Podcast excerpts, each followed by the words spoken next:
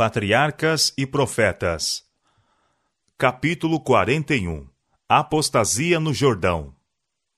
Com coração alegre e fé renovada em Deus, os exércitos vitoriosos de Israel haviam voltado de Bazã. Já haviam ganho posse de valioso território e estavam confiantes na conquista imediata de Canaã. Apenas o rio Jordão se achava entre eles e a terra prometida. Do outro lado do rio, precisamente, havia uma fértil planície, coberta de verdor, regada de torrentes oriundas de copiosas fontes e sombreada de palmeiras luxuriantes. Na extremidade ocidental da planície erguiam-se as torres e palácios de Jericó, tão abrigada em seus bosques de palmeiras que era chamada a Cidade das Palmeiras. Do lado oriental do Jordão, entre o rio e o elevado planalto que estiveram a atravessar, havia também uma planície, com vários quilômetros de largura e que se estendia a alguma distância ao longo do rio. Este vale abrigado tinha o clima dos trópicos. Ali florescia o citim, ou acácia, dando à planície o nome de Vale de Citim. Foi ali que os israelitas se acamparam, e nos bosques de acácia, ao lado do rio, encontraram um agradável retiro. Mas por entre aquele atrativo ambiente encontraram um mal mais cruel do que os poderosos exércitos de homens armados e animais ferozes do deserto. Aquele território, tão rico em vantagens naturais, tinha sido contaminado por seus habitantes. No culto público de Baal, a principal divindade, levantavam-se constantemente a efeito as cenas mais degradantes e iníquas. De todos os lados, havia lugares que eram notados pela idolatria e licenciosidade, oferecendo seus próprios nomes à sugestão da vileza e corrupção do povo. Tal ambiente exercia uma influência corruptora sobre os israelitas. Suas mentes se tornaram familiares com os vis pensamentos constantemente sugeridos. Sua vida de comodidade e inação produzia os seus efeitos desmoralizadores e quase inconscientemente estavam a afastar-se de Deus e chegando a uma condição em que seriam fáceis presas da tentação. Durante o tempo de seu acampamento ao lado do Jordão, Moisés esteve fazendo preparativos para a ocupação de Canaã. Neste trabalho, o grande chefe esteve inteiramente empenhado. Mas para o povo, este tempo de trégua e expectação foi mais probante, e antes que se passassem muitas semanas, sua história foi mareada pelos mais medonhos desvios da virtude e integridade. A princípio, pouca comunicação houve entre os israelitas e seus vizinhos gentios. Mas depois de algum tempo, mulheres midianitas começaram a entrar furtivamente no acampamento. Sua aparência não provocara alarma, e tão silenciosamente eram executados os seus planos que a atenção de Moisés não foi chamada para o caso. Era o objetivo dessas mulheres, em sua associação com os hebreus, seduzi-los a transgredir a lei de Deus, atrair sua atenção para os ritos e costumes pagãos e levá-los à idolatria. Tais intuitos eram cuidadosamente ocultos sob o aspecto de amizade, de modo que não houve suspeita dos mesmos até para os guardas do povo. Por sugestão de Balaão, foi pelo rei de Moabe designada uma grande festa em honra a seus deuses, e arranjou-se secretamente que Balaão induzisse os israelitas a assistirem à mesma. Ele era considerado por estes como um profeta de Deus, e por isso teve pouca dificuldade em realizar seu propósito. Grande número de pessoas uniram-se a ele, testemunhando as festas. Aventuraram-se a ir ao terreno proibido, e foram enredados na cilada de Satanás. Iludidos pela música e dança e seduzidos pela beleza das vestais gentílicas, romperam sua fidelidade para com Jeová. Unindo-se nos folguedos e festins, a condescendência com vinho enuviou-lhes os sentidos e derribou as barreiras do domínio próprio. A paixão teve pleno domínio, e, havendo contaminado a consciência pela depravação, foram persuadidos a curvar-se aos ídolos. Ofereceram sacrifícios sobre os altares gentílicos e participaram dos mais degradantes ritos. não demorou muito para que o veneno se espalhasse como uma infecção mortal pelo acampamento de Israel. Aqueles que teriam conquistado seus inimigos na batalha foram vencidos pelos ardis das mulheres gentílicas. O povo parecia ter endoidecido. Os príncipes e principais homens estavam entre os primeiros a transgredir, e eram tantos os culpados dentre o povo que a apostasia se tornou nacional. Juntou-se, pois, Israel a Baal Peor. Quando Moisés se apercebeu do mal, as tramas de seus inimigos tinham sido tão bem-sucedidas que não somente se achavam os israelitas a participar do culto licencioso do Monte Peor, mas os ritos pagãos estavam vindo a ser observado no acampamento de Israel. O idoso chefe encheu-se de indignação e acendeu-se a ira de Deus. As suas práticas iníquas fizeram para Israel aquilo que todos os encantamentos de Balaão não poderia fazer: separaram-nos de Deus. Por meio de juízos que se não fizeram esperar, o povo foi despertado para a enormidade de seu pecado. Uma pestilência terrível irrompeu no arraial, da qual dezenas de milhares de pronto foram presa. Deus ordenou que os chefes desta apostasia fossem mortos pelos magistrados. Esta ordem foi prontamente obedecida. Os transgressores foram mortos. Então seus corpos foram suspensos à vista de todo Israel. Para que a congregação, vendo os dirigentes tão severamente tratados, pudesse ter uma intuição profunda da aversão de Deus ao seu pecado e do terror de sua ira contra eles. Todos entendiam que o castigo era justo, e o povo foi apressadamente ao tabernáculo e, com lágrimas e profunda humilhação, confessou seu pecado. Enquanto assim estavam a chorar diante de Deus, à porta do tabernáculo, ao mesmo tempo em que a praga ainda estava a fazer a sua obra de morte e os magistrados cumpriam sua terrível missão, Zinri, um dos nobres de Israel, veio ousadamente ao acampamento em companhia de uma meretriz midianita, princesa de importante casa de Midian, a quem ele levara para sua tenda. Nunca o vício foi mais ousado ou pertinaz. Inflamado pelo vinho, Zinri publicava seu pecado como Sodoma. Gloriava-se em sua vergonha. Os sacerdotes e chefes haviam se prostrado com pesar e humilhação, chorando entre o alpendre e o altar, e rogando ao Senhor que poupasse seu povo, e não desse sua herança ao opróbrio, enquanto esse príncipe de Israel fazia ostentação de seu pecado à vista da congregação, como que a desafiar a vingança de Deus e a zombar dos juízes da nação. Finéias, filho de Eleazar, sumo sacerdote, levantou-se dentre a congregação e, tomando uma lança, foi após do varão israelita até a tenda e matou a ambos.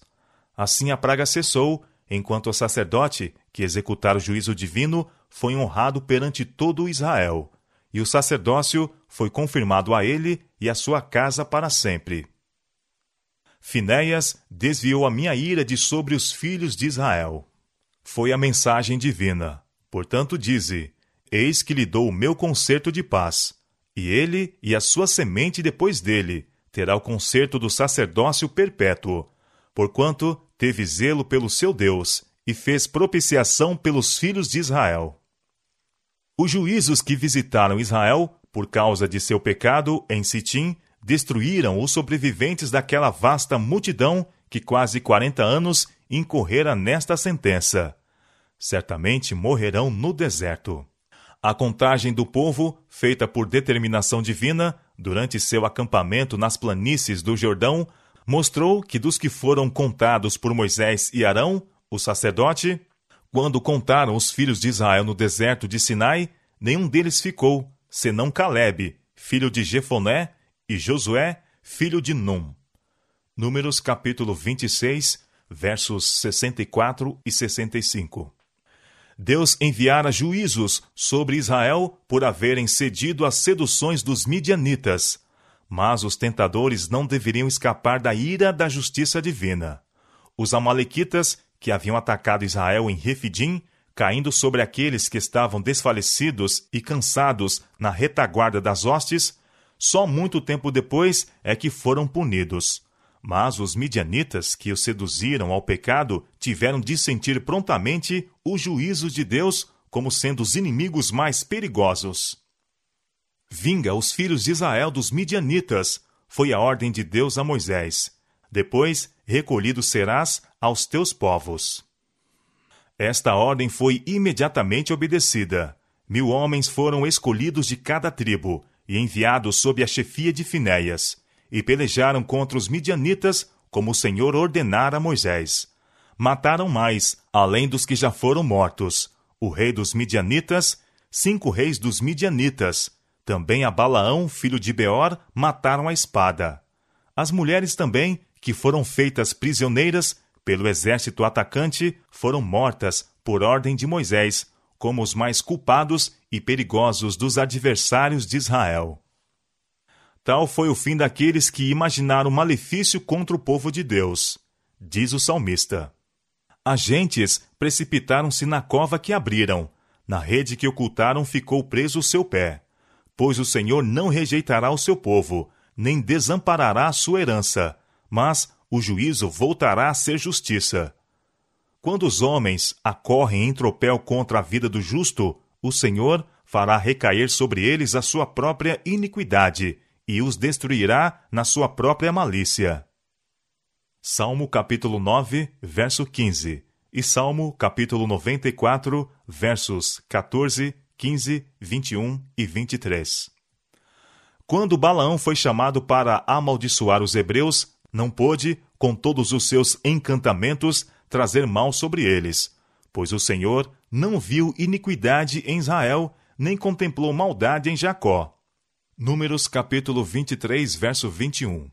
Mas, quando em virtude de cederem à tentação transgrediram a lei de Deus, sua defesa se afastou deles. Sua defesa se afastou deles.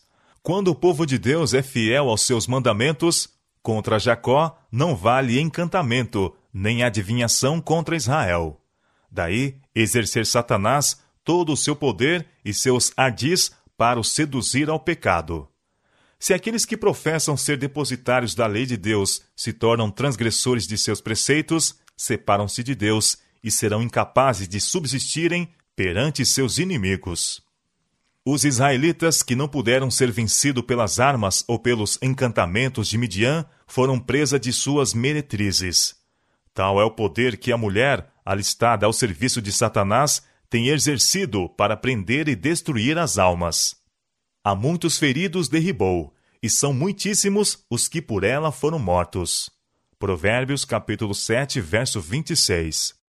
Foi assim que os filhos de Sete foram desviados de sua integridade, e a semente santa se tornou corrupta. Assim foi José tentado. Assim traiu Sansão a sua força, a defesa de Israel, nas mãos dos filisteus. Nisto Davi tropeçou. E Salomão, o mais sábio dos reis, que três vezes fora chamado o amado de seu Deus, tornou-se escravo da paixão e sacrificou sua integridade ao mesmo poder fascinante. Ora, tudo isto lhe sobreveio como figuras, e estão escritas para aviso nosso, para quem já são chegados os fins dos séculos. Aquele, pois, que cuida estar em pé, olhe, não caia. 1 Coríntios capítulo 10, versos 11 e 12. Satanás bem conhece o material com que tem a lidar no coração humano. Ele sabe pois tem estudado com diabólica intensidade durante milhares de anos quais os pontos que mais facilmente podem ser assaltados no caráter de cada um. E durante gerações sucessivas tem ele operado a fim de subverter os homens mais fortes, os príncipes de Israel, pelas mesmas tentações que tiveram tanto êxito em Baal Peor. Todos os períodos da história se acham repletos de caracteres que naufragaram de encontro aos recifes da condescendência sensual. Aproximando-nos do final do tempo, ao achar-se o povo de Deus nas fronteiras da Canaã celestial, Satanás redobrará, como fez antigamente, os seus esforços para os impedir de entrar na boa terra. Arma as suas ciladas a toda a alma. Não é simplesmente o ignorante, ou sem letras, que necessita ser guardado. Ele preparará suas tentações para os que se encontram nas mais elevadas posições. Se ele os puder levar a poluir a alma, poderá por meio deles destruir a muitos. E ele agora emprega os mesmos fatores que empregou há três mil anos atrás, por meio de amizades mundanas, pelos encantos da beleza, pela procura de prazeres, folguedos, festins ou bebidas, tenta ele a violação do sétimo mandamento. Satanás seduziu Israel à depravação antes de os levar à idolatria. Aqueles que desonrarem a imagem de Deus e macularem seu templo em suas próprias pessoas não terão escrúpulos para praticarem qualquer desonra a Deus que satisfaça o desejo de seus depravados corações. A condescendência sensual enfraquece o espírito e avilta a alma. As faculdades morais e intelectuais ficam embotadas e paralisadas pela satisfação das inclinações animais. E é impossível ao escravo da paixão compenetrar-se da obrigação sagrada imposta pela lei de Deus, apreciar a obra expiatória ou dar o devido valor à alma. Bondade, pureza e verdade, reverência para com Deus e amor pelas coisas sagradas, e tudo isto são afeições santas e nobres desejos que ligam os homens ao mundo celestial. São consumidos nos fogos da lascívia. A alma se torna um deserto, enegrecido e desolado, habitação de espíritos maus e guarida de toda ave hedionda e abominável. Seres formados à imagem de Deus são arrastados ao nível dos irracionais. Foi associando-se com os idólatras e unindo-se às suas festas que os hebreus foram levados a transgredir a lei de Deus e trazer seu juízo sobre a nação. Assim, agora é levado os seguidores de Cristo a associar-se com os ímpios e unir-se às suas diversões, que Satanás é mais bem sucedido a induzi-los ao pecado. Saí do meio deles e apartai-vos, diz o Senhor, e não toqueis nada imundo. 2 Coríntios capítulo 6, verso 17. Deus requer hoje de seu povo uma distinção tão grande do mundo nos costumes, hábitos e princípios como exigia de Israel antigamente. Se fielmente seguirem os ensinos de Sua palavra, existirá esta distinção. Não poderá ser de outra maneira. As advertências feitas aos hebreus contra o identificarem-se com os gentios não eram mais diretas ou explícitas do que as que vedam aos cristãos adaptar-se ao espírito e costumes dos ímpios. Cristo nos fala: Não ameis o mundo, nem o que no mundo há. Se alguém ama o mundo, o poder do Pai não está nele. A amizade do mundo é inimizade contra Deus. Portanto, qualquer que quiser ser amigo do mundo, constitui-se inimigo de Deus. 1 São João capítulo 2, verso 15 e São Tiago, capítulo 4, verso 4.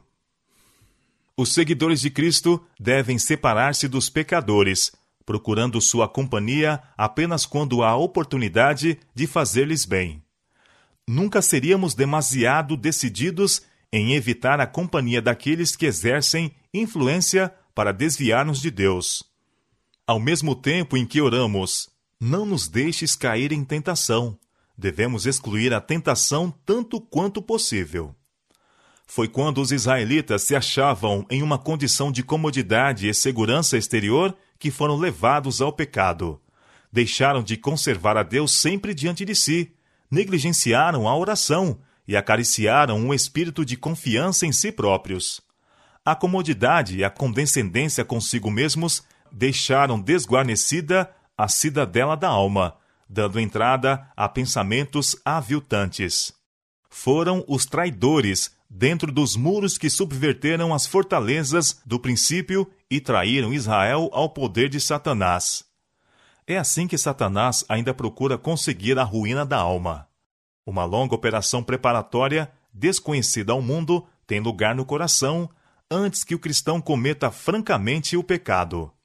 A alma não desce de pronto da pureza e santidade à depravação, corrupção e crime leva tempo para que se degradem aqueles que foram formados à imagem de Deus ao estado brutal e satânico. Pelo contemplar, nos transformamos. Alimentando pensamentos impuros, o homem pode de tal maneira conduzir a mente que o pecado que uma vez lhe repugnava tornar-se-lhe-á agradável. Satanás está empregando todos os meios para tornar populares o crime e o vício aviltante. Não podemos andar pelas ruas de nossas cidades sem encontrar notícias inflamantes de crimes apresentadas em alguns romances ou serem representados em algum teatro. A mente é educada de maneira a familiarizar-se com o pecado. A conduta, seguida pelos que são baixos e vis, é posta perante o povo nos jornais do dia, e tudo que pode excitar a paixão é trazido perante eles em histórias excitantes. Ouvem e leem tanto acerca de crimes aviltantes que a consciência, que já fora delicada e que teria recuado com horror de tais cenas, se torna endurecida e ocupam-se com tais coisas com ávido interesse. Muitos dos divertimentos populares do mundo hoje, mesmo entre aqueles que pretendem ser cristãos, propendem para os mesmos fins que os dos gentios outrora. Poucos há, na verdade, entre eles que Satanás não torne responsáveis pela destruição de almas. Por meio do teatro, ele tem operado durante séculos para excitar a paixão e glorificar o vício. A ópera, com sua fascinadora ostentação e música sedutora, o baile de máscaras, a dança, o jogo, Satanás emprega para derribar as barreiras do princípio e abrir a porta à satisfação sensual. Em todo ajuntamento, onde é alimentado o orgulho e satisfeito o apetite, onde a pessoa é levada a esquecer-se de Deus e perder de vista os interesses eternos, está Satanás atando suas correntes em redor da alma. Guarda o teu coração, é o conselho do sábio, porque dele procedem as saídas da vida. Conforme o homem imaginou na sua alma, assim é. Provérbios capítulo 4, verso 23 e Provérbios capítulo 23, verso 7. O coração deve ser renovado pela graça divina, ou será debalde procurar pureza de vida. Aquele que tenta edificar um caráter nobre, virtuoso, independente da graça de Cristo, está edificando sua casa sobre areia movediça. Nas cruéis tempestades da tentação, certamente será ela derribada. A oração de Davi deve ser a petição de toda a alma. Cria em mim, ó Deus, um coração puro, e renova em mim um espírito reto. Salmo capítulo 51, verso 10. E tendo nos tornado participantes do dom celestial, devemos prosseguir até a perfeição, sendo mediante a fé guardados na virtude de Deus. 1 São Pedro, capítulo 1, verso 5. Temos, todavia, uma obra a fazer a fim de resistirmos à tentação. Aqueles que não querem ser presa dos ardis de Satanás devem bem guardar as entradas da alma. Devem evitar ler, ver ou ouvir aquilo que sugira pensamentos impuros. A mente não deve ser deixada divagar ao acaso em todo assunto que o adversário das almas possa sugerir. Cingindo os lombos do vosso entendimento, diz o apóstolo Pedro, sede sóbrios, não vos conformando com as concupiscências que antes havia em vossa ignorância. Mas, como é santo aquele que vos chamou, sede vós também santos em toda a vossa maneira de viver. 1 São Pedro capítulo 1, versos 13 a 15. Tudo que é verdadeiro, tudo que é honesto, tudo que é justo, tudo que é puro, tudo que é amável, tudo que é de boa fama, se há alguma virtude e se há algum louvor, nisto pensai. Filipenses capítulo 4, verso 8. Isto exigirá oração fervorosa e incessante vigiar.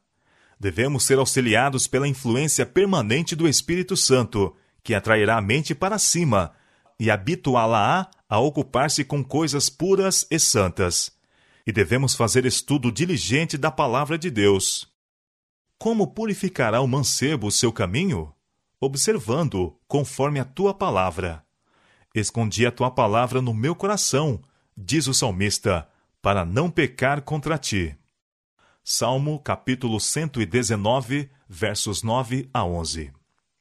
O pecado de Israel em Bet-peor acarretou o juízo de Deus sobre a nação, E embora os mesmos pecados hoje não sejam punidos tão prontamente, de um modo tão certo, eles terão a sua paga. Se alguém destruir o templo de Deus, Deus o destruirá.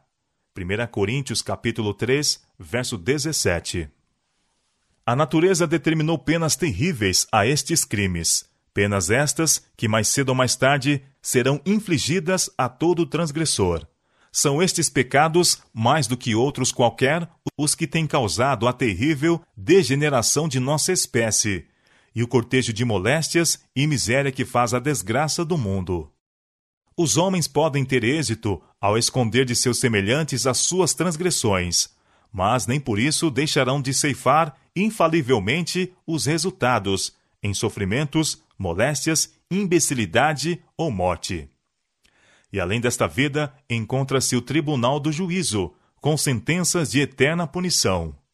Os que cometem tais coisas não herdarão o reino de Deus, mas com Satanás e os anjos maus terão parte naquele lago de fogo, que é a segunda morte. Gálatas capítulo 5, versos 21 e Apocalipse capítulo 20, verso 14. Os lábios da mulher estranha destilam favos de mel, e o seu paladar é mais macio do que azeite. Mas seu fim é amargoso, como o abismo, agudo como a espada de dois gumes. Afasta dela o teu caminho, e não te aproximes da porta da sua casa, para que não des a outro a tua honra, nem os teus anos a cruéis, para que não se fartem os estranhos do teu poder e todos os teus trabalhos entrem na casa do estrangeiro. E gemas no teu fim, quando consumirem a tua carne e o teu corpo. Sua casa se inclina para a morte. Todos os que se dirigem a ela não voltarão. Seus convidados estão nas profundezas do inferno.